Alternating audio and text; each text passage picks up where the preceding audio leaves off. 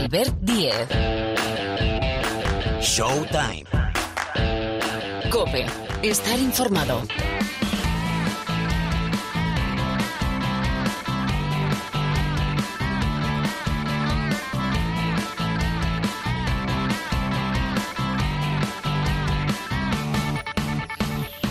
Hola, ¿qué tal? ¿Cómo estáis? Bienvenidos, bienvenidas una semana más aquí al Rincón del Baloncesto de la cadena Cope. Arranca una nueva edición de Showtime, el programa de la canasta en una semana en una semana especial, en una semana diferente, en una semana marcada en rojo en el calendario del baloncesto de este curso 23-24, semana de Copa del Rey, en una de las grandes capitales del baloncesto de nuestro país, en Málaga, en el Martín Carpena, del 15, es decir, desde el jueves hasta el domingo 18. Esto va a ser una fiesta del baloncesto con esa mezcla espectacular que solo pasa en este deporte, mezcla de aficiones sin ningún problema y con los ocho que se han ganado el derecho a disputar por el título, defiende título el anfitrión que es Unicaja Málaga. Recuerdo el programa jueves 15 de febrero, 6 de la tarde, Real Madrid, UCAM Murcia, el Real Madrid líder de la fase regular, líder de la primera vuelta, se gana el derecho a tener el primer turno y tener un poquito más de descanso, que después eso lo vamos a hablar con nuestros analistas si es mejor o peor, a priori siempre es mejor tener un poquito más de descanso. Dicen otros que mejor meterte en competición y partido día sí día también. Bueno, jueves 6 de la tarde Real Madrid UCAM Murcia, jueves 9 de la noche Dreamland Gran Canaria Valencia Basket. De aquí sale la primera semifinal del sábado día 17 a las 6 de la tarde. Y por la otra parte del cuadro, Derby catalán, reedición de la última jornada de la Liga Endesa donde ganó el Barça. Barça, Baxi Manresa, viernes, viernes día 16, 6 de la tarde. Y a las 9 el anfitrión es un partidazo, Unicaja Málaga, Lenovo Tenerife. Y de aquí sale la segunda semifinal, sábado 17, 9 de la noche, la final, domingo día 18, 6 y media de la tarde. De esto vamos a hablar enseguida, esa guía de bolsillo para analizar equipo a equipo, eliminatoria a eliminatoria, lo que puede pasar en esta cita de Málaga. Recuerdo todos los partidos, absolutamente todos los partidos, en el tiempo de juego aquí en la cadena Cope. Y en la segunda parte del programa, bueno, el número uno del draft, Wembanyama, posiblemente la primera gran exhibición que ha llegado en este mes de febrero. 27 puntos, 14 rebotes, 10 tapones del animalito, pero hay que sumar 5 asistencias y 2 robos. Visitando San Antonio, la pista de Toronto, la pista de los Raptors, es el gran nombre en el universo NBA. Bueno, y hablaremos del All-Star y muchas más historias. Y después llegará Gil con el Supermanager para esas últimas recomendaciones pensando en la Copa del Rey, que hay Supermanager de la Copa. Eh, hemos de hablar de la clasificación de nuestras chicas para los Juegos Olímpicos de París, con suspense al inicio, más claro y más fácil al final. Con lo cual, tendremos a la selección española femenina que sigue con el recorrido y con mucha regularidad la selección española de Miguel Méndez en los Juegos Olímpicos de París. Bueno, no me enrollo más, vamos a arrancar hablando de la Copa del Rey de Baloncesto 2024 de Málaga.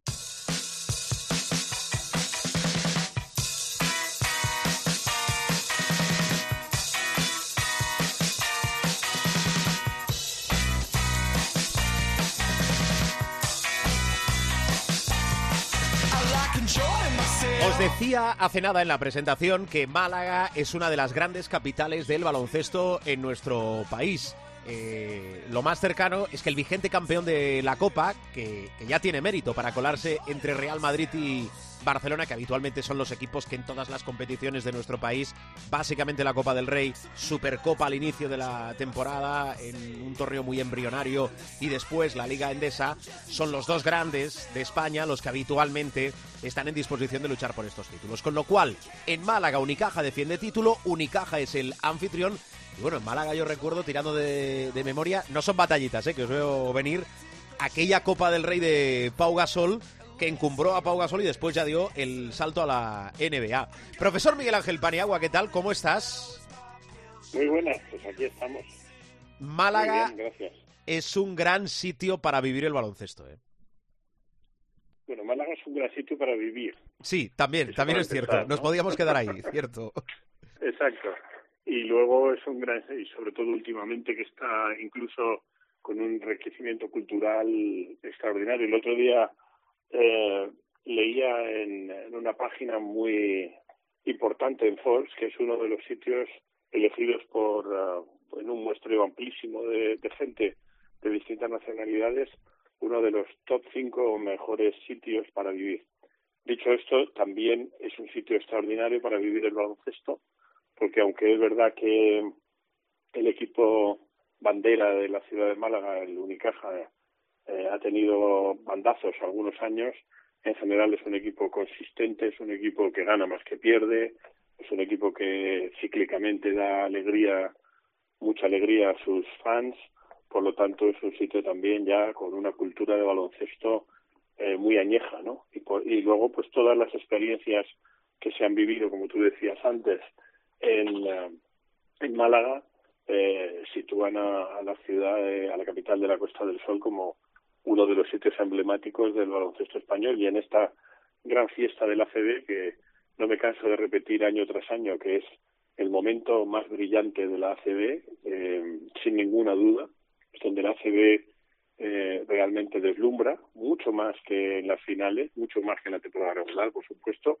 Eh, este momentazo que es la Copa del Rey estos cuatro días de baloncesto en Vena eh, no creo que tengan un escenario mejor que, la ciudad de Málaga voy a reiterar que es, y si algo caracteriza la Copa y es diferente a cualquier torneo y a cualquier otra disciplina deportiva, yo no soy muy amante de comparar, es que hay una mezcla de aficiones fantástica. No pasa en ningún otro deporte. Mezcla y cohabitan perfectamente. Con lo cual, yo creo que el escenario es perfecto. Málaga, el Martín Carpena, eh, la meteorología va a acompañar, que también eso ayuda y después vamos a analizar cómo llegan los diversos equipos. Voy a, empezar por Unicaja, este proyecto de Ivón Navarro en el banquillo. Venía rebotado Ivón Navarro de Moraván Andorra, donde no pudo acabar la temporada. Tomó la presidencia Antonio Jesús López Nieto, que viene del mundo del fútbol, pero han pacificado, entiéndase, después de unos años convulsos. Unicaja ha crecido, Unicaja, bueno, tanto que viene de, ganar la Copa de 2023 en Badalona Va por la parte del cuadro del Barcelona, porque todo esto eh, ahora pensaremos que, está indicado a una final Barça-Real Madrid. Bueno, eh, si se da, solo puede ser en la final, digo el clásico. Pero por la parte del cuadro del Barcelona, Barcelona Baxi Manresa, ahora hablaremos, pero Unicaja Lenovo Tenerife, que me parece un partidazo, profe. Es uno de los. Yo creo que hay dos partidos en la primera ronda que son de estos, como dicen los franceses para no perderse. Uno es este que dices tú, Unicaja Lenovo Tenerife. Yo creo que el anfitrión es favorito, pero Lenovo Tenerife, el equipo de Chus Vidorreta, es un equipo que juega muy bien a baloncesto, que tiene eh, los dos elementos necesarios para hacer un buen baloncesto, que es un, una buena defensa y un ataque dirigido por el eterno Marcelino Huerta y luego un referente como Sermadini.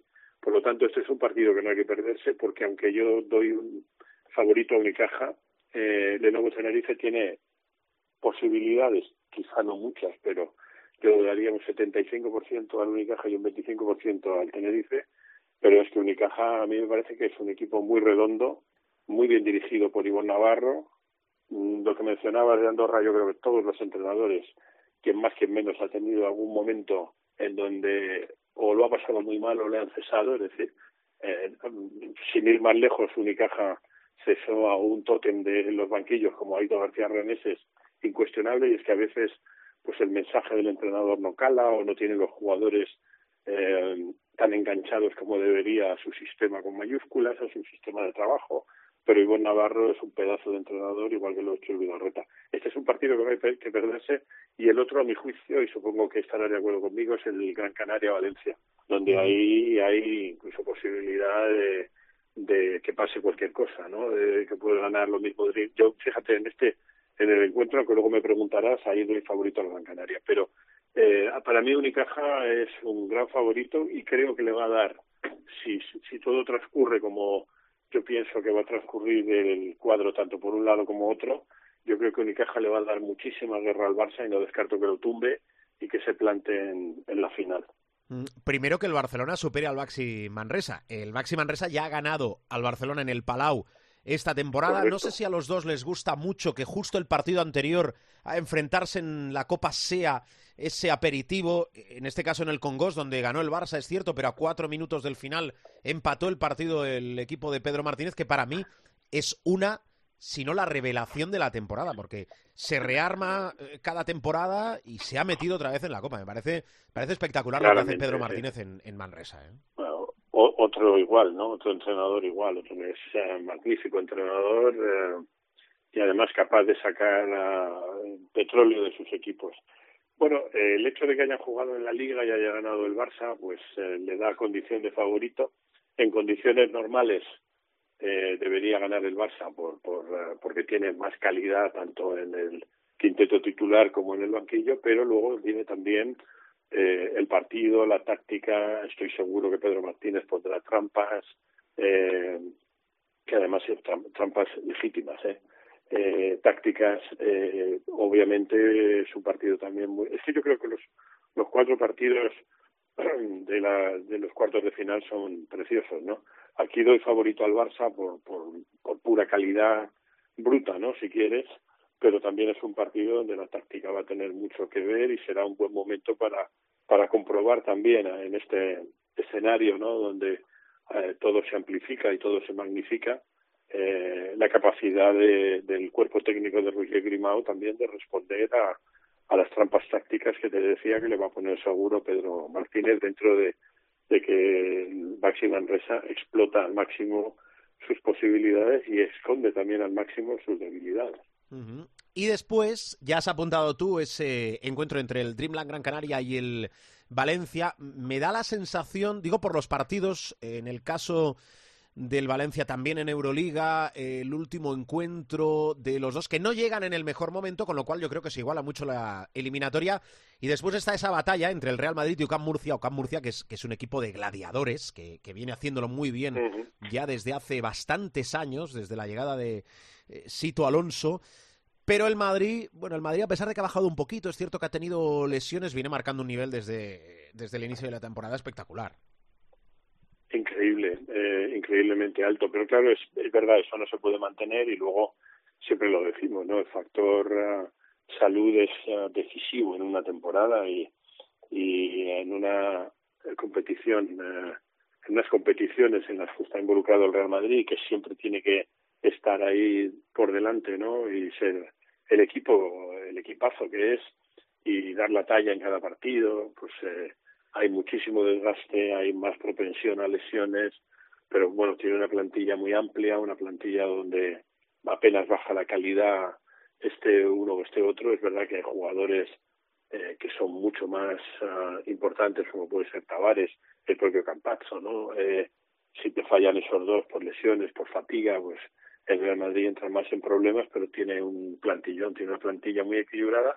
Y también es verdad lo que dices, ¿no? De la mano de Sito Alonso, otro excelente entrenador, pues el UCAM Murcia tiene una seña de identidad que, que es que es un equipo muy duro, es un equipo que defiende bien, es un equipo que trabaja muy bien con las manos para defender y el ataque no le falta tampoco eh, poder de fuego, ¿no? Pero bueno, aquí sí que yo creo que está muy decantado el, el favoritismo hacia el Real Madrid. Lo contrario sería una sorpresa histórica, diría yo. Bueno, con lo cual, profe, vamos a hacer, ya has apuntado algo, el bracket, eh, semifinalistas. Venga, Real Madrid, Tucán Murcia. El, el Madrid. Yo ahí doy 80-20, o sea, 80%, 20% a favor del Real Madrid. Vale, Real Madrid, semifinalista. Dreamland Gran Canaria, Valencia Basket, ¿qué tiene miga? Aquí yo doy un 53% al Dreamland Gran Canaria y un 47% al Valencia. Es sin duda alguna a priori el partido más igualado de cuartos de final. Vale, con lo cual, primera semifinal, Real Madrid, Dreamland Gran Canaria. Por la otra parte del cuadro, ya has apuntado, ¿eh? eh entiendo que Barcelona, Baxi Manresa, Barcelona. Sí, 80% Barça, 20% Manresa. Vale. Y Unicaja Málaga, Lenovo Tenerife. Unicaja, mm, quizás 70% Unicaja, 30% Lenovo Tenerife. Vale. Con lo cual, finalistas. Bueno, estaríamos en semifinales en un Real Madrid Gran Canaria, ¿verdad? Aquí el Real Madrid sería favorito también, ¿vale? Y en el ah, otro, o sea, el Real Madrid Dreamland y aquí el favorito el Real Madrid, por lo tanto pondríamos al Real Madrid en la final y en el Barça Unicaja voy a dar favorito a Unicaja y estaríamos en una final del Real Madrid contra, contra el teórico anfitrión, porque en la Copa técnicamente no hay anfitrión, pero digamos que eh, contra el equipo que juega donde actúa habitualmente, ¿no? En el Martín Carpena. Eh, esa sería mi, mi final con una relativa sorpresa, porque Unicaja está en la élite, eh, una relativa sorpresa en la semifinal donde también muy ajustadito, 51-49. Eh, 51% para Unicaja, 49% para el Barça, yo metería a Unicaja en la final, en una en, mi bracket, como dices tú, teóricamente la final sería Real Madrid-Unicaja. Vale, ¿y en tu bracket, campeón? Si no hay una sorpresa mayúscula por parte de Unicaja, que no es descartable, eh, 65% Real Madrid, 35% Unicaja, por lo tanto haríamos campeón al, al Real Madrid. Vale, perfecto. Eh, jugador o jugadores que... Esto es muy relativo porque muchas veces, ¿verdad, profe? La segunda unidad o jugadores de esa segunda unidad son los que brillan más allá de los clásicos y de los que todos tenemos en mente. Pero jugadores o que crees que pueden ser la revelación, o que crees que pueden dar un paso adelante, o que van a marcar un poco esta copa. Bueno, eh, depende mucho también de cómo vaya la trayectoria de la copa, ¿no? Si en el, en el bracket que hemos imaginado, eh, en donde se llega a una final Real Madrid-Unicaja, pues por parte de Unicaja eh, estarían pues gente como Osetkowski, que me parece un hallazgo para Unicaja extraordinario, Perry también, Carter como, como candidatos a MVP, en el Real Madrid obviamente los sospechosos habituales, ¿no? Campazzo para mí eh, podría ser un perfectamente un candidato a MVP porque además este tipo de torneos se le da fenomenal. Eddie Tavares con su presencia siempre y como una tercera posibilidad pondría Musa eh, como MVP y luego pues si se produce ya una mega sorpresa en donde ninguno de los dos esté eh, involucrado pues quizá quizá alguien como Marcelino Huertas por ejemplo podría estar ahí como MVP si llegara a Gran Canaria, ¿no? O el Barça, probablemente uno de los uno de los jugadores que podría estar dentro del Barça si el Barça llega hasta el final por cómo está jugando, aunque no está en plenitud porque no es el jugador que, que conocimos en Estados Unidos, es Jabari Parker. El otro día hizo, bueno, el otro día hizo un partidazo en el Congost importante, ¿no? Eh, pero vamos, yo creo que en el bracket que hemos imaginado Real Madrid Unicaja final con campeón Real Madrid, yo creo que la cosa estaría entre Campazzo, eh, Tavares y quizá Musa para MVP. Mm, muy bien, pues apuntado todo y en función de cuando escuches el programa, esto que voy a comentar con el profe puede quedar obsoleto, pero el gran interrogante es si Ricky Rubio va a estar. A mí me da que no. Y justo cuando se incorporó a los entrenamientos del Barcelona, bueno, me lo negaban y me decían, hombre, es imposible. Y, lo argumento, creo que no, porque si la cuestión es que no tenga mucho foco mediático encima, imagínate un torneo de cuatro días, con la reaparición de Ricky, con lo cual eh, la ecuación no me cuadra. Si lo que quiere él es incorporarse paulatinamente, poco a poco, estar apartado, no está yendo al Palau a, a, ver los partidos de su equipo, ni cuando estaba entrenando, ni ahora que ya tiene contrato con el Barcelona, con lo cual yo no veo a Ricky volviendo a jugar en la Copa, pero todo puede pasar. No sé qué piensas tú, profe.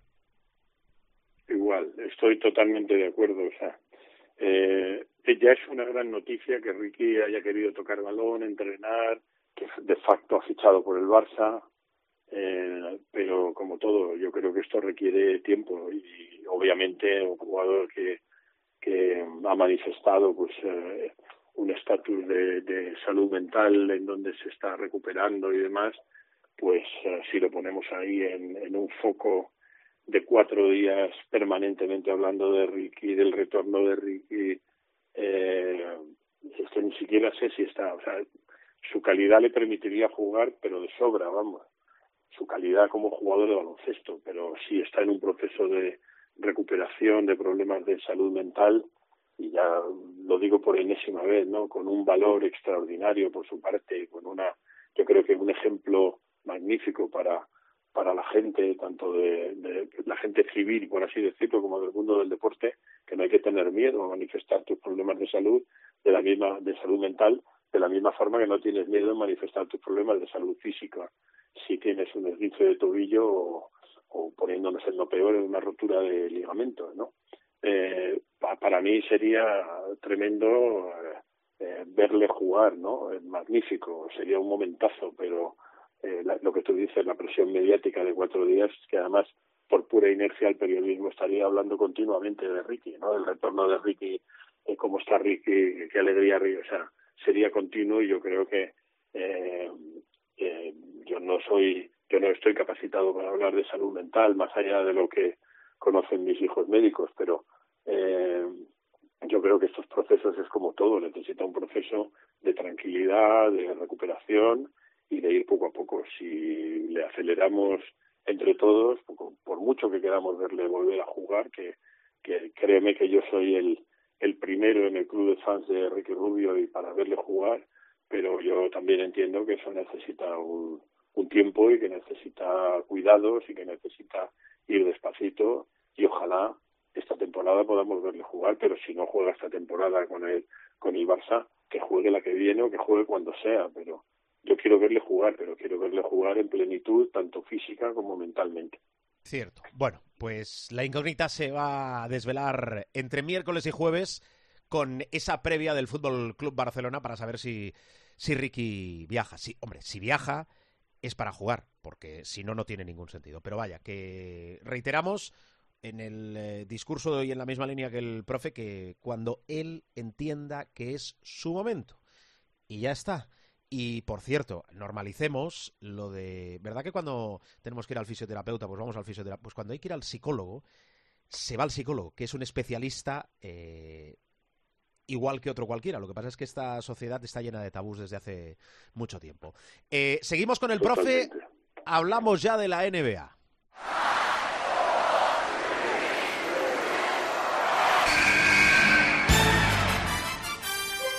The inbound pass comes into Jordan. Here's Michael at the foul line. A shot on Elo. Good! The Bulls win! They win! They do have a timeout. Decide not to use it. Curry, way downtown. Bang! Bang! Oh, what a shot from Curry! Megasol con ganas de jugársela. They do have a timeout. Decide not to use it. Curry, way downtown. Bang! Bang! Bueno, territorio NBA, cruzamos el charco de forma virtual, donde lo destacaba en los eh, titulares al inicio del programa. Posiblemente venimos, profe, de la primera gran exhibición en mayúsculas, tamaño brutal, gigante, de Gwen Banyama con ese triple doble en la pista de los Raptors. Sí, se quedó a un paso del cuádruple doble, ¿eh? O sea, lo de este muchacho es uh, brutal, ¿no? Eh, bueno, ya ya estaba, esto estaba descontado ya, ¿no? Que eh, Maniama va a ser un jugador que marque un antes y un después también. Probablemente, no se puede saber, ¿no? Pero probablemente no llegue a cotas tan elevadas como otras megaestrellas de la, de la NBA. Quiero decir con esto que dudo mucho que tenga la influencia en el juego y fuera de la cancha que tuvo, por ejemplo, Michael Jordan o, o el difunto Kobe Bryant o LeBron James en la actualidad, pero que estamos ante un jugador generacional, lo llevamos diciendo desde hace mucho tiempo. Y además yo creo que, que aquí también es aplicable y Popovich lo está haciendo muy bien, es decir, San Antonio está en una temporada muy mala eh, desde el punto de vista de resultados, pero eh, si nos damos cuenta, Wemaniama casi siempre está ahí y casi siempre está destacando eh, con, uh, con uh, muy buenos números. Eso quiere decir, además lo ha, lo ha verbalizado el propio Popovich, que con Wemaniama hay que ir poco a poco, eh, hay que ir rodeándole de buenos jugadores. Mm, Yo no descarto que además el, el equipo, el club, más que el equipo de los San Antonio Spurs, estratégicamente haya dicho, bueno, vamos a contenernos, vamos a hacer una temporada con faena de aliño y vamos a ir otra vez al draft con posibilidades de, de estar ahí, de tener, bueno, pues eh, entre ellos y Detroit Pistons el mayor número de bolitas para que pueda venir otro jugador uh, magnífico y vayan rodeándole y el San Antonio a través de de Wemanyama pues sea otra vez el San Antonio que pivotó y nunca mejor dicho alrededor de David Robinson o de Timmy Duncan y Manu Ginobili y Tony Parker, ¿no? Pues bueno, Wemanyama es un jugador generacional y que puede ayudar muchísimo a los San Antonio Spurs a ser el equipo de futuro, ¿no? En la, en la NBA es un jugador estratosférico por sus condiciones físicas, por su envergadura, por un montón de, razones. Bueno, eh, te pregunto eh, por el mercado de, de, traspasos, se cerró. No sé si esperabas eh, más movimientos en, en, equipos que al final no han hecho nada, como son Lakers, Warriors. Bueno, lo de Chicago ya, lo de Chicago es digno de, de análisis, pero en el diván, ¿no? Eh, en el caso de los Lakers y de Golden State, ¿esperabas algún movimiento para, bueno, intentar no. sumar algo más o no? No, no, en realidad, en realidad no. Yo creo que eh, ya lo comentamos, ¿no? Que el, el, nuevo sistema de impuesto de lujo, y hay que reconocer que, o hay que saber que la mayoría de estos equipos que tú has citado están ya con el impuesto de lujo como espada de Damocles, al subir tanto la carga, eh, lo que tienes que contribuir al pool de, dinero para los equipos que no están sobre el uh, tope salarial, es tan oneroso que incluso los propietarios más ricos, y ahora son todos riquísimos, millonarios en su mayoría, mil millonarios, pues uh, se contienen, ¿no? Y dicen, oye, pues tampoco. Y luego también hay un factor que es muy importante analizar y que lo hemos comentado en alguna ocasión, pero que conviene recordar. O sea, la, el, en, la, en el deadline, o sea, en la fecha tope de los traspasos, que hay esta vorágine de intercambios y demás, que tanto les gusta a los general managers para decir que son los días de más estrés, eh, excluyendo la postemporada, ¿no? Eh, no siempre hay que hacer intercambios, por varias razones. Primero, porque a lo mejor ya tienes un equipo lo suficientemente consolidado como para no necesitar traspasos. Pero luego hay una máxima que se aplica mucho en, sobre todo los mejores general managers siempre lo han aplicado y así me lo han enseñado, ¿no? Que es para qué vas a hacer un traspaso y vas a involucrar y perder activos eh, que a lo mejor eh, tienes más o menos seguros, eh, simplemente por la idea de que a lo mejor puedes mejorar un poquito. Entonces, si puedes mejorar en el sentido de decir, me convierto en un en un challenger, me convierto en un auténtico retador para el título, sí que tiene sentido un traspaso, pero eh, si es para mejorar eh, cinco victorias más en el casillero de victorias derrotas, pero no tiene garantía de ser un equipo con entidad para jugar la final, pues uh, y, en eso créeme que los general managers son muy realistas, es decir, no no venden humo, ni se venden humo ellos mismos, no, ni venden humo al público. Ellos son conscientes, o sea, te, me explico, Dallas Mavericks se hace un mega traspaso, probablemente incluso con Doncic y, y con Kyrie Irving, etcétera, no eh, va a ser un equipo contendiente a día de hoy en el oeste. Contendiente me refiero para ganarlo todo. Entonces, se ahorran los activos para consideraciones futuras en el mercado de agentes libres o intentando convencer a otra a otra estrella, ¿no? Entonces, en ese sentido, el mercado no ha estado tan activo como en otras ocasiones, pero sí que es verdad que tú has marcado claramente el camino, ¿no? En lo que me preguntabas en tu enunciado. Para mí, gran ganador de, de este mercado que ha habido ahora, pues Nueva York. Los sí. Knicks, uh, eh, yo creo que, que han conseguido eh, un, traspa un, un, traspaso magnífico. Eh, con es un jugador que va a ayudar eh, Borgs, eh, no sé, yo yo creo que eh, la habilidad de Bogdanovich para el lanzamiento exterior, que es algo que le faltaba un, un poquito a los a los Knicks, pues es, está muy bien. Y eh, luego también es lo que lo que te quitas. Y por supuesto para mí el perdedor son los Bulls. El hecho de quedarse quieto eh, por tercer año consecutivo puede hacer además que vuestro general manager Arturo Carnisovas sí. eh, tenga dificultades para mantener el puesto, ¿eh? porque no solamente es que no haya movido equipo, sino que eh, lo que decía antes, y ese era un poco el preámbulo de lo que te quería decir. Cuando él dice eh, esta, esta semana pasada que no hace falta o que no le ha hecho falta a los Bulls hacer traspasos porque tienen un equipo muy bueno, realmente yo creo que está fuera de la realidad. Entonces, uh, claro, el ser competitivo, ¿dónde lo pone Camisovas?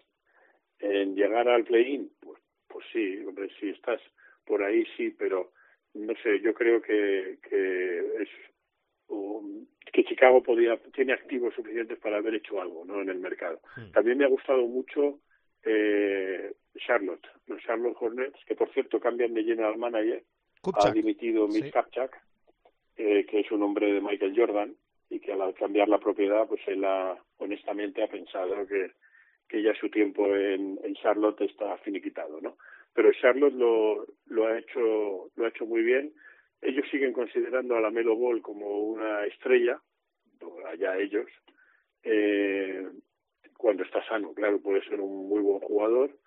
Eh, es verdad que Brandon Miller está teniendo una temporada muy buena como novato y el, el, el hecho de el haber hecho el traspaso con, con Dallas Mavericks para conseguir a, a Grant Williams y lo que es más importante, dos primeras rondas en el 27, si no recuerdo mal, me parece que exponen también en la vía de, de ser otro de los ganadores en, en el mercado, ¿no? Y bueno, Lakers y Warriors necesitaban ayuda, pero estamos en lo mismo. Es decir, si esa ayuda significa que vas a ser contendiente al título, adelante, pero yo creo que Lakers y Golden State Warriors consideran que los activos que le pedían los equipos con los que estaban hablando de traspasos, pues eran lo suficientemente potentes como para eh, no para justificar el no el que no haya movimiento y no quiero dejarme tampoco a Utah que tampoco lo ha hecho mal en el en el mercado de, de traspasos.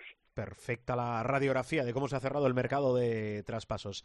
Del All Star quieres decir algo profe no. Francamente no. El All Star, el se lo voy a dejar a Parra.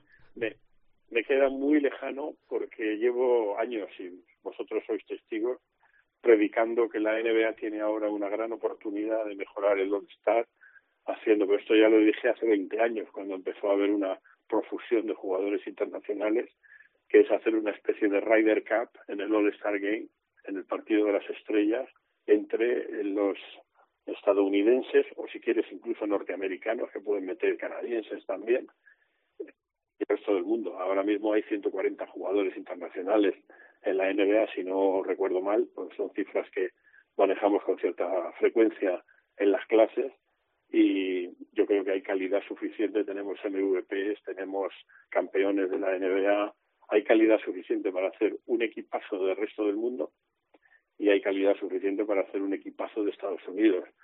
Obviamente, teniendo en cuenta que sería un partido de exhibición, tampoco se van a partir los dientes literalmente, pero yo creo que sería un partido muy atractivo. Esto lo llevo predicando desde hace 20 años y mi, mi predicamento va en orden inversamente proporcional a la calidad del All-Star. Es decir, cuanto más predico esto, peor es el All-Star. ¿no? Más, yo diría, fíjate, hay una palabra que se usa mucho en, en, el mundo taurino que es estrambótico. ¿no?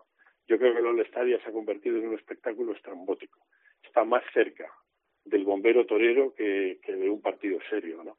Y por lo tanto, pues bueno, eh, he hecho esta diatriba porque me has preguntado, pero el All-Star francamente ya me queda muy lejos. Me acuerdo hace dos temporadas que, si recuerdas, lo hicimos con Dani Senabre y los compañeros y llevaba, o sea, había visto highlights previamente eh, de otros años y cuando ves el partido entero, dices, madre mía, en que se ha convertido un partido que, por ejemplo, en los años 80 y 90, y créeme, y me conoces lo suficiente ya, que yo no soy de los que dice cualquier tiempo pasado fue mejor, porque es mentira.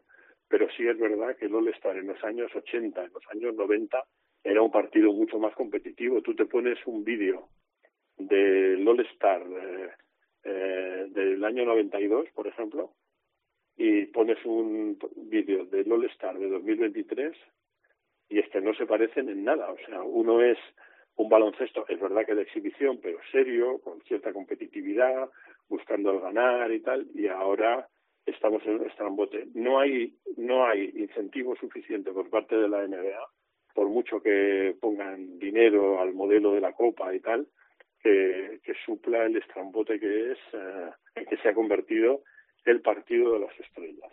De todo esto, lo único que me interesa es, por una cuestión estética y, y analítica también, es el enfrentamiento entre Curry y Sabrina Ionescu, eh, que me parece muy interesante desde el punto de vista incluso de lo, cómo se explica la NBA y la WNBA en cuanto a salarios, ¿no? Es decir, que la, la que es una de las top tres mejores jugadoras de la WNBA gana 250 mil dólares y uh, Steph Curry gana más de 40, ¿no? Entonces, eh, el, el, el debate no es si las mujeres de la WNBA tienen que ganar lo mismo que la NBA, porque ese debate es absurdo. Obviamente tienen que ganar muchísimo más dinero los jugadores de la NBA que los de la W, que las jugadoras de la WNBA. La cuestión es, y esto es exactamente un trabajo que estamos haciendo en clase, si la disparidad salarial tiene que ser tan bestial como para que el mejor, uno de los mejores jugadores de la NBA, como es Curry, gane cuarenta y tantos millones y una de las tres mejores jugadoras de la WNBA, sin temor a equivocarme, gane solo 250 mil dólares. Me parece interesantísimo y suscribo todo. Y no creas que predicas en el desierto. Eh, los que tenemos también una edad, somos del 78, una edad, cada uno que analice lo que significa una edad.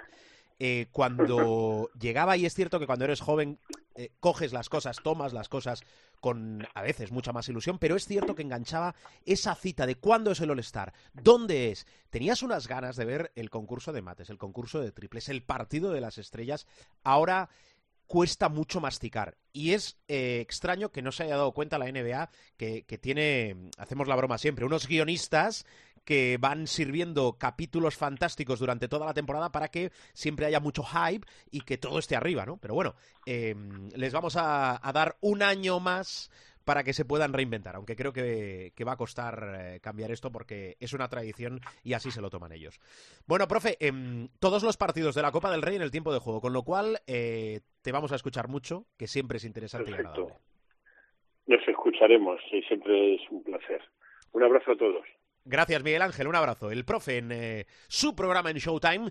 Tenemos más cosas. Creo que viene Parra, creo que viene Parra a poner unas notas. A ver qué se explica.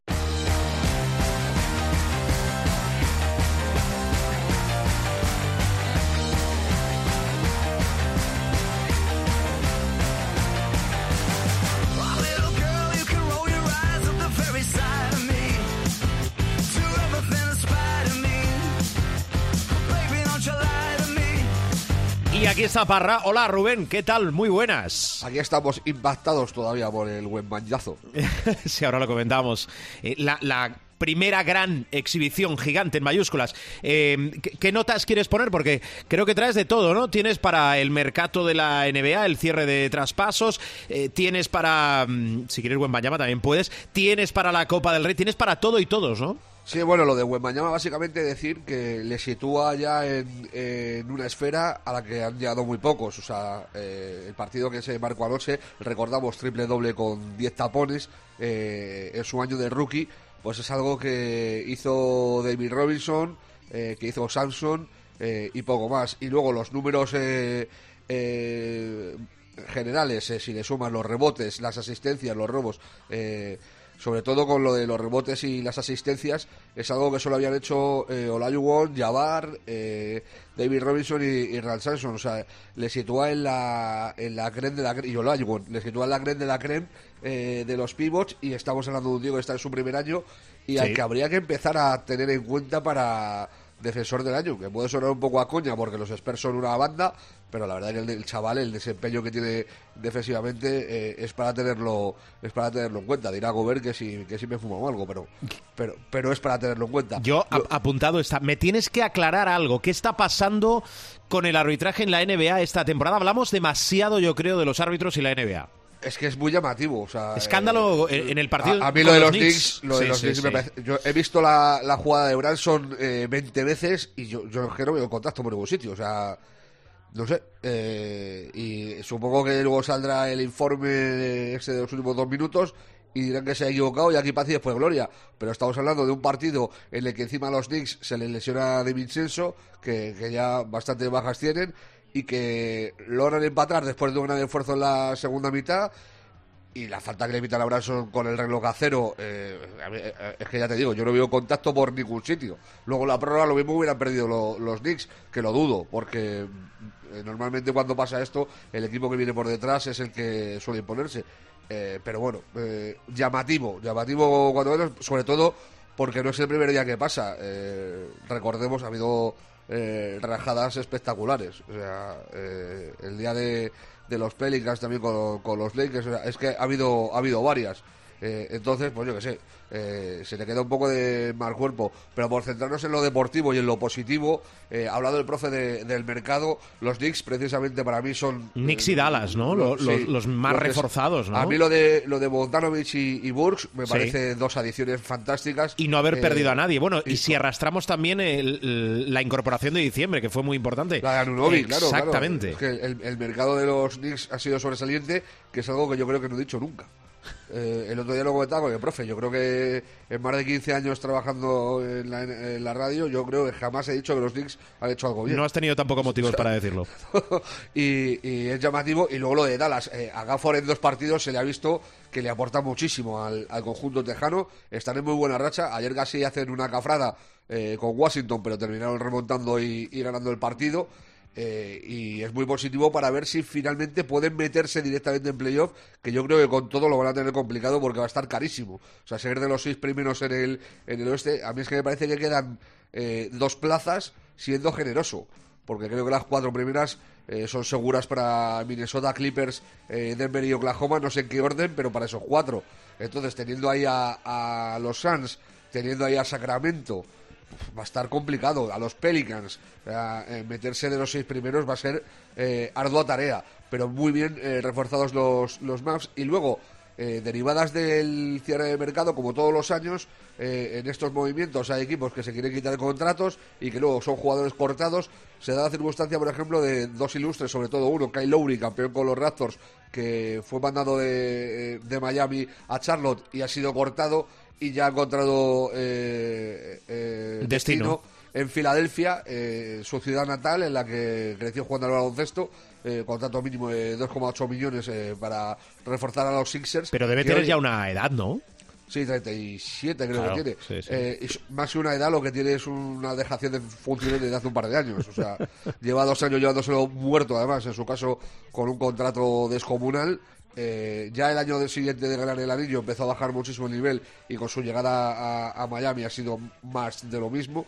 Pero oye, eh, puede ser una edición interesante para cuando vuelva en Bid eh, para pelear los playoffs de Filadelfia, porque es lo que sí que tiene esa experiencia, que es de lo que adolecen casi la mayoría de jugadores de, los Sixers. Y luego la de Dinwiddie. Eh, me parece la, la noticia más broma que le he leído a Charania nunca. O sea, anunciar como noticia el fichaje de Dinwiddie un día después de que estuviera sentado al lado de Pelinka. O sea, está, están los Lakers jugando, está Pelinka con Dinwiddie sentado al lado y al día siguiente sacas al Charania. Los Lakers eh, planean fichar a Dinwiddie. Oh, sorpresa, joder.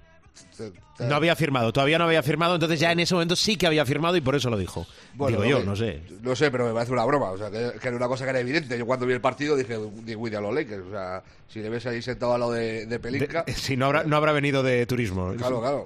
Correcto. Eh, y son los dos movimientos así más llamativos. Luego, eh, Doncic. Hay que hablar de Doncic. Eh, agente libre en el 26 o 25. En el 25. En el 25, vale. Tiene que, tiene que renovar en el 25, vamos. El, el tema es eh, que a mí me parece que está en año de MVP. Eh, le han dado el premio a jugador de la semana este, esta semana, que por cierto no me parece de sus cinco mejores semanas en, en el año, pero bueno, le han dado el segundo premio a mejor jugador de la semana. Está haciendo unos premios brutales. El otro día en, la, en el partido contra los Thunder, que los arrasaron, o sea, llegaron a estar 45 arriba los Mavericks ante, ante un equipo que ha estado líder gran parte de la temporada en el oeste y que tiene a Gilgeous Alexander eh, luchando también por el MVP. Los pasaron por encima y pusieron una estadística que flipé. Eh, si. O sea, eh, Gilgeous Alexander nunca ha hecho un partido de 34 puntos, eh, 8 rebotes y 9 asistencias. si Doncic se hace ese partido, está por debajo de sus promedios de temporada. Joder.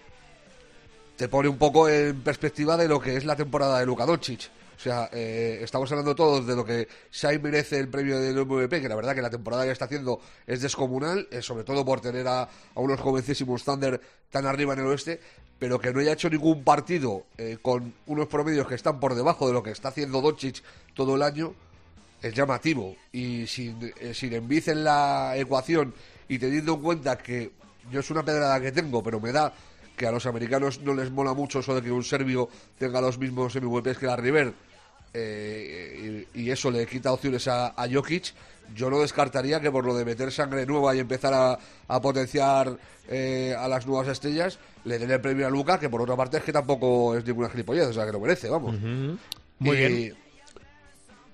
Esa pausa, porque Parra pensaba que yo iba a hablar y Sí. yo pensaba que Parra había acabado. Eh, ¿Te pregunto por la Copa o tienes algo más de territorio NBA? No, solo un, eh, Venga. un, un recuerdo para, eh, para Steve Kerr, Sí. que ha vuelto a dar muestras de gran la detalle. gran persona que es. Gran Eh, detalle. Yendo a Belgrado para, eh, para el, el entierro de Milojevic. que, eh, Pero se- ¿por qué nos sorprenden estas cosas cuando no, no deberían No, no, sorprendernos? A ver, no es, no es que sorprenda, pero es un detalle. O sea, él deja su puesto como entrenador de los Warriors. Ayer no estuvo Atkins, yo creo, como primer entrenador. Eh, deja su puesto en el banquillo de los, de los Warriors eh, para asistir a, a un funeral eh, cruzando el, eh, el charco. O sea, ti- tiene, tiene su mérito. Podría perfectamente no haber ido. O sea, haberse ahorrado el, el esfuerzo, pero lo hizo. Eh, y es una muestra más, primero, del aprecio real que le tenían al serbio y, segundo de la, de la clase de persona que es Steve Kerr, eh, te guste más o menos como entrenador, que a mí me parece que es un, es un entrenador fantástico, de hecho es el entrenador de una de las franquicias más históricas de, de las dinastías más históricas de, de todos los tiempos. Muy bien. Eh, Parra, vamos a hacer tu bracket de la Copa, ¿vale? Por una parte del cuadro, Real Madrid UCAM de Murcia. ¿Semifinalista quién? Real Madrid, Veo cómo va a acabar esto, ¿eh? Y vosotros también. Dreamland Gran Canaria Valencia Basket, por la misma parte del cuadro. sorpresa, es que quiero, eh, voy a hacer una cosa para decirlo una cosa, Dreamland Gran Canaria, Vale, primera semifinal, Real Madrid, eh, Granca. Por la otra parte del cuadro, Barcelona Baxi Manresa. Barcelona, Y Unicaja Lenovo Tenerife. Unicaja, Barcelona Unicaja, segunda semifinal. Vamos con la final. Real Madrid Gran Canaria. Real Madrid, Barcelona Unicaja. Unicaja, Mira, igual que el profe. Real Madrid Unicaja, final, campeón. Real Madrid. De momento, no me cambiéis el jueves cuando arranque el show, ya sabéis lo que hace Frade y esas cosas. No, no, no. eh, te voy a contar eh, por qué he hecho esto y, y además es que eh, hay, hay, un, hay un partido en el que no creo firmemente que ocurra, pero lo digo. Que es el Granca. Sí, correcto. Ya. El Granca con el Valencia.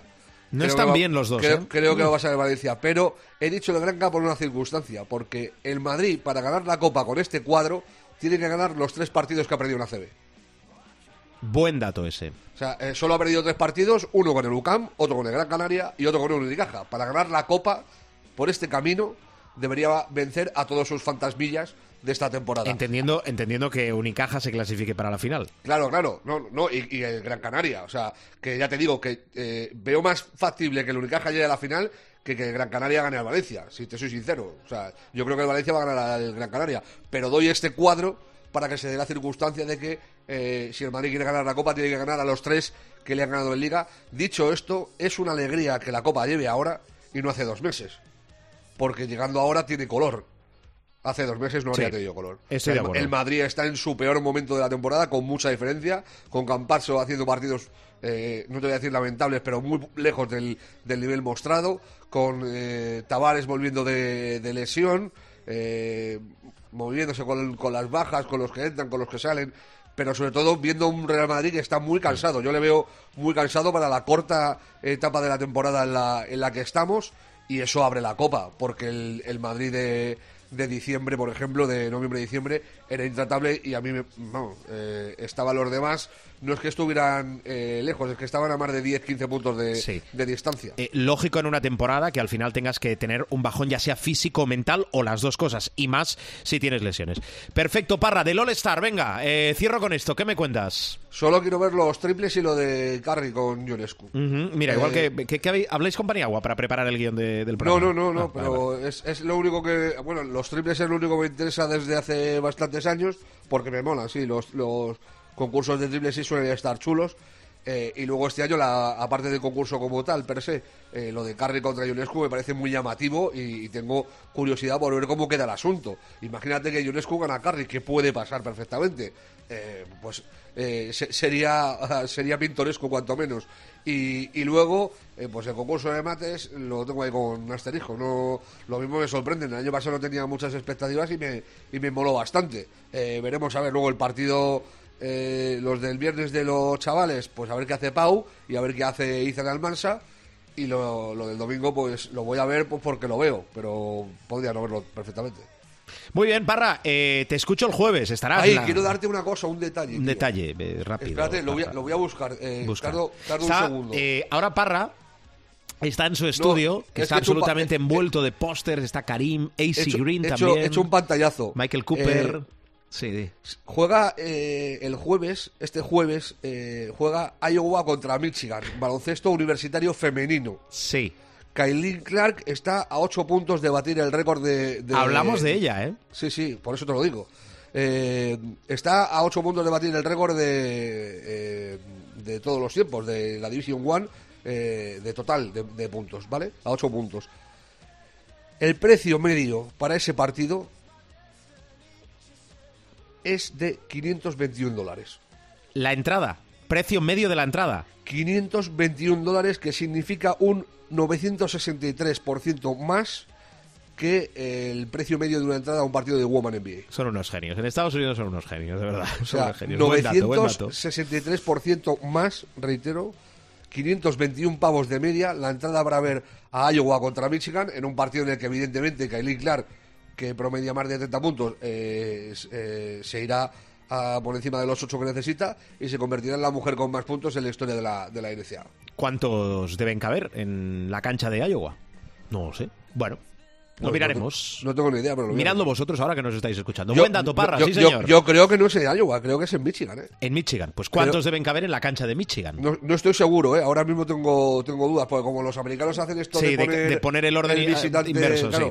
Eh, y, y lo ponen como Iowa versus Michigan, y no sé si, si es en Iowa o, o es en Michigan, pero vamos, en cualquier caso, eh, el dato es que son un pastizal las entradas. A mí es lo- más que donde se juegue o a qué hora o qué tal, lo, lo- lo que me parece llamativo es que el día que Kylie Clark va a batir el, el récord de, de puntos de la, de la Liga Universitaria Americana, eh, pagan ese pastizal por, por ver el partido.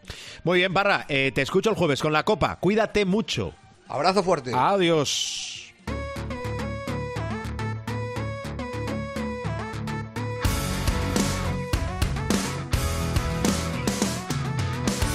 Más cosas que debéis saber en este capítulo de Showtime. Aparece Pilar Casado. Hola Pilar, muy buenas. Agochas y aparezco a tu lado. Qué gran canción, ¿eh? Qué gran canción, sí, sí. Está- la tengo, ¿eh? En, en mis favoritas, en, en esas mil... Algún día lo explicaré. Mil canciones que llevo encima y que la, la mayoría son bastante antiguas. Sí, eh, poquito, para que os hagáis una, una idea, eh, Manuel Turizo poco, eh, ya os lo digo. Es- va, va por, va por Te otra tienes- parte lo mío. Te tienes que modernizar Me un tengo que. No te creas, ¿eh? ya hay cosas... Te soy- teníamos que haber, te teníamos que haber llevado al concierto de Lola Índigo para abrir la copa. Claro, eh, no ¿Ves? llegué a tiempo. Es que lo hicieron demasiado pronto, ¿eh? Pero bueno. Es que sí, exacto. Correcto. Oye, eh, a ver, nombres propios, que ahora te pregunto por la copa, pero eh, lo más casi inminente en función de cuando escuches eh, este podcast, Ricky Rubio convocado por Escariolo. Sí, ha sido el bombazo y la gran sorpresa en la convocatoria para la ventana eh, clasificatoria del Euro 2025. Ventana que tiene dos partidos. Jueves 22 en el Príncipe Felipe contra Letonia, el domingo 25 en Charleroi frente a Bélgica. Es la primera ventana en una situación inédita porque todos sabéis, las ligas nacionales ya paraban, pero también para la Euroliga. Por cierto, se va avanzando en un acuerdo para que esa situación no sea eh, excepcional en este febrero de 2024. En esa lista ha contado Sergio Escariolo que hay una serie de jugadores que, bueno, pues por problemas físicos eh, no iban a estar y que han pedido este parón para poder ir recuperando. Y en esa lista hay hombres como Alex Abrines, como Billy Hernán Gómez, como Juan Núñez, como Sergio Llull y como Lorenzo Brown, que eh, habló con el seleccionador y quería estar en la ventana, pero tiene la espalda hecha un fisco, porque tiene la espalda muy mal. Es verdad que está jugando con Maccabi Tel Aviv, pero no está Lorenzo Brown en condiciones de venir a la ventana. Y el bombazo es la convocatoria de Ricky Rubio. Sabéis que Ricky Rubio paró su actividad profesional porque un día eh, su mente dijo hasta aquí. Eso fue el 30 de julio. Eso fue en Madrid, eso fue en la concentración de la selección. La primera persona eh, que se encuentra con esa situación y que vive esa situación es el seleccionador Sergio Escariolo, con el que ha estado siempre en contacto a lo largo de estos meses. De hecho, cuando él anunció la vuelta a los entrenamientos con el Barça, Sergio Escariolo estaba guardando ese secreto desde hacía prácticamente una semana, no se lo había contado a nadie, pero Escariolo lo sabía y, y quiero que lo escuchéis. Se produce una llamada de Ricky Rubio a Sergio Escariolo en el que cuenta que quiere volver a jugar al baloncesto y que el primer partido oficial sea con la selección. Románticamente me gustaría que mi primer partido eh, oficial eh, fuera con la selección, porque siento un vínculo especial con, contigo, con la selección, con, con, mis compañeros y, y, la verdad que fue muy emocionante cuando me llamó para decírmelo. Eh, la verdad que fue, fue un momento para mí muy, muy emotivo. Bueno, pues la, palabras, la voz del seleccionador, ¿sí? Sí, eh, un seleccionador que además para él es especialmente emocionante porque, eh, bueno, pues su madre que es muy mayor ah, está ingresada, no es, a ver, con 94 años, bueno, pues cualquier situación puede ser más o menos complicada, pero bueno, espera que le den el alta el fin de semana y le dice a su madre, mamá, espera un segundo que esta llamada es importante. sí. La intrahistoria de la historia, de la convocatoria. Bueno, eh, Pilar, dos cosas rápidas. Eh, las chicas, ah, hemos acabado mejor que empezamos el preolímpico, pero al final... Eh, estamos en los Juegos Olímpicos de París, que es otro gran reto para la selección que encabeza Miguel Méndez. Sin lugar a dudas, creo que es otro gran éxito. Es eh, la sexta vez que España va a disputar el torneo femenino de los Juegos Olímpicos. Son los terceros consecutivos tras la plata de Río 2016 y eh, caímos, recordaremos, en cruce de cuartos con Francia. Fuimos sextas en Tokio 2020 y es un paso muy importante porque recordemos que el patinazo del Euro de 2021 nos dejó sin mundial en el 22 que volvió ya a los mandos con Miguel Méndez a ser plata en el europeo del pasado verano de 2023 y va a volver a una gran cita. Por cierto, hablando de Juegos Olímpicos, eh, y eso que lo pasamos mal eh, con Japón, se realizó ante Canadá y de qué decir tiene de la épica remontada ante Hungría, aunque ya teníamos el billete, que el 19 de marzo se van a sortear los dos torneos olímpicos.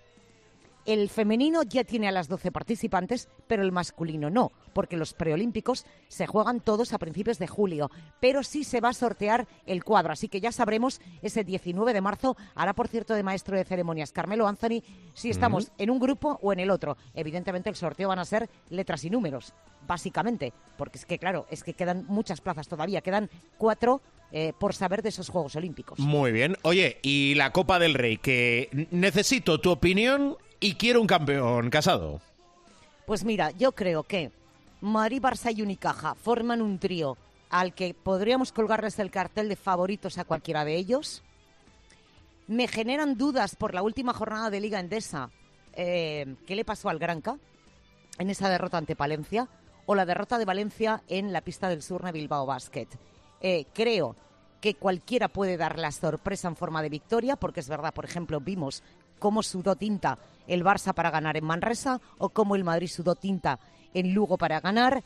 Unicaja juega en casa, yo creo que eso siempre le otorga un plus, amén de que el equipo de Ivonne Navarro juega maravillosamente bien, pero me parece que no son partidos de a ganen ustedes por 20 puntos. Viendo cómo está Lucán Murcia, viendo cómo está Lenovo Tenerife, viendo cómo está Manresa, que se ate los machos cualquiera, ¿eh? Dicho lo cual, yo creo que es campeón el Madrid el Madrid. Miguel Ángel Paniagua, campeón el Madrid. Rubén Parra, campeón el Real Madrid. Pilar Casado, campeón el Real Madrid. Mm, veremos, lo contamos todo, ¿eh? A partir Abrimos del jueves. la hoja de reclamaciones. No, hombre, no, es opinión. Opinión basada en información también. Muy bien, eh, Pilar, te escucho. Eh, yo también y te veo, y ¿no? te veo. Y nos Y abrazamos también. Correcto. Adiós, Pilar, un beso. Un beso, Albert.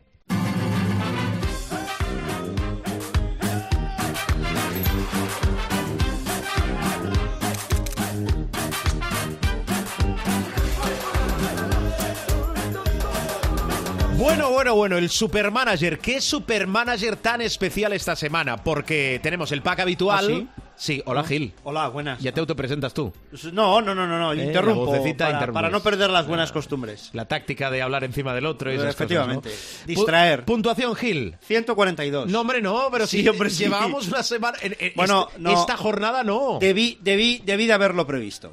Debí de haberlo previsto. Debí de haberlo previsto que, que Zanan Musa le, le tocaría el corazón eh, ese gran recibimiento en Opazo de los Deportes, Paco Paz. Hay un documental de Precioso. Zanan Musa muy, muy Sí, sí, sí, recomendable. muy verdad. bonito, muy bonito.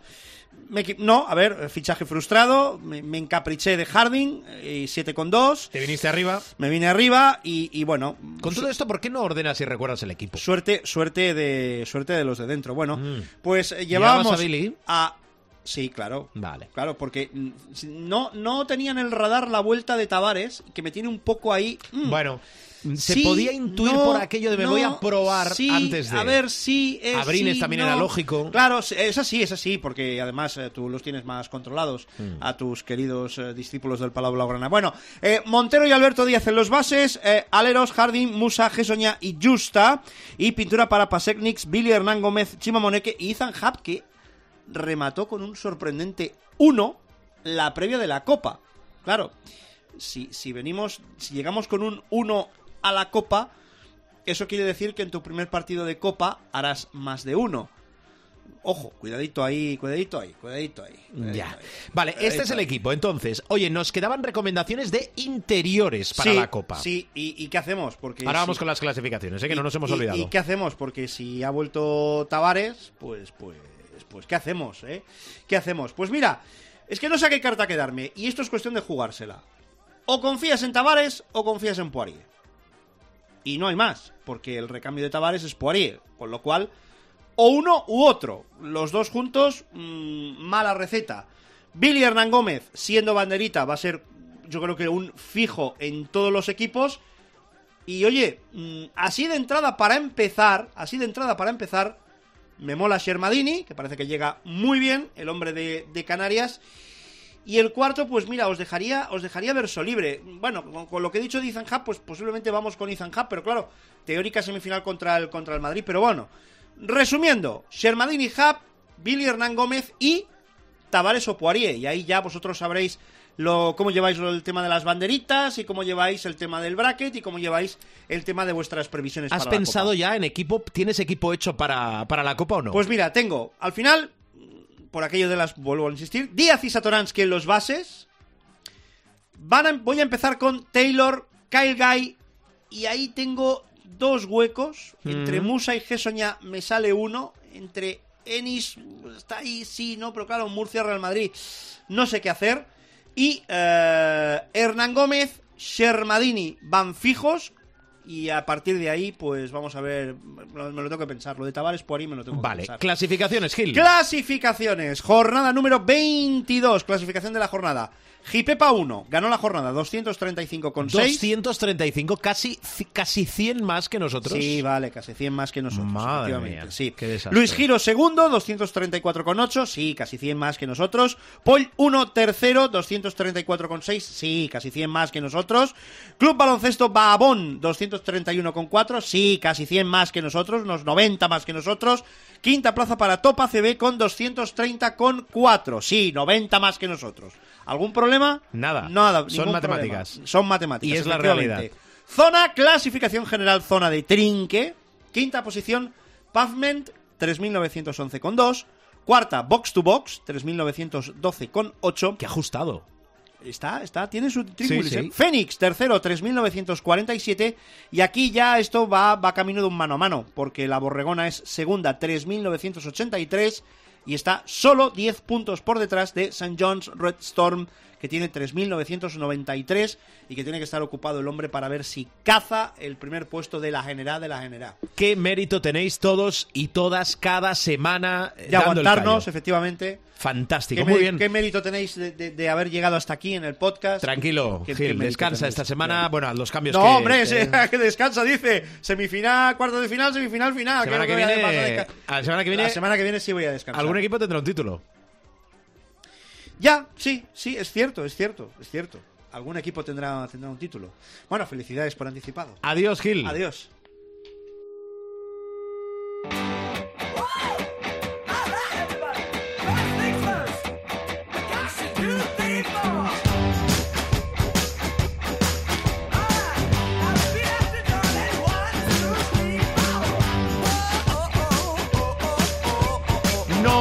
Bajamos la persiana del capítulo de esta semana. Estaba esperando que le interrumpiera. pero- Hay muchas risas en este estudio. Un poco de seriedad, que tenemos copa por delante. Por cierto, lo digo, lo repito, insisto, dice un amigo, la reiteración no desgasta el concepto. Todos los partidos de la Copa del Rey, Málaga 2024, Martín Carpena, en el tiempo de juego de la cadena Cope. Pero si vais un ejército jueves- para allá, no tiene mérito. No, un ejército no, estamos... Estamos los del baloncesto. estamos, los del baloncesto. Ya está. Y después grandes anfitriones como son nuestros compañeros de Cope Málaga. Sí, señor. Querido Javier, querido Emilio. Emily Warrior, sí, señor. Por supuesto. Y nada, recordar que ya está Gil, alguna... No, todos los capítulos los tenéis En los principales kioscos de descargas, como también son en nuestra web. iBox y iTunes, y también en nuestra web www.cope.es. Efectivamente, en renovación constante buscáis nuestro espacio de Showtime F5, F5, F5, F5. y nos escucháis y descargáis, descargáis y escucháis. Y la semana que viene volveremos con eh, más historias. Con el campeón de Copa, efectivamente. Efectivamente, será uno de los argumentos. Tenemos muchas cosas que explicar y muchas cosas que contar. Os esperamos siempre al lado de la radio. Siempre, siempre la radio. Gracias por escucharnos, gracias por aguantarnos y que el baloncesto os acompañe.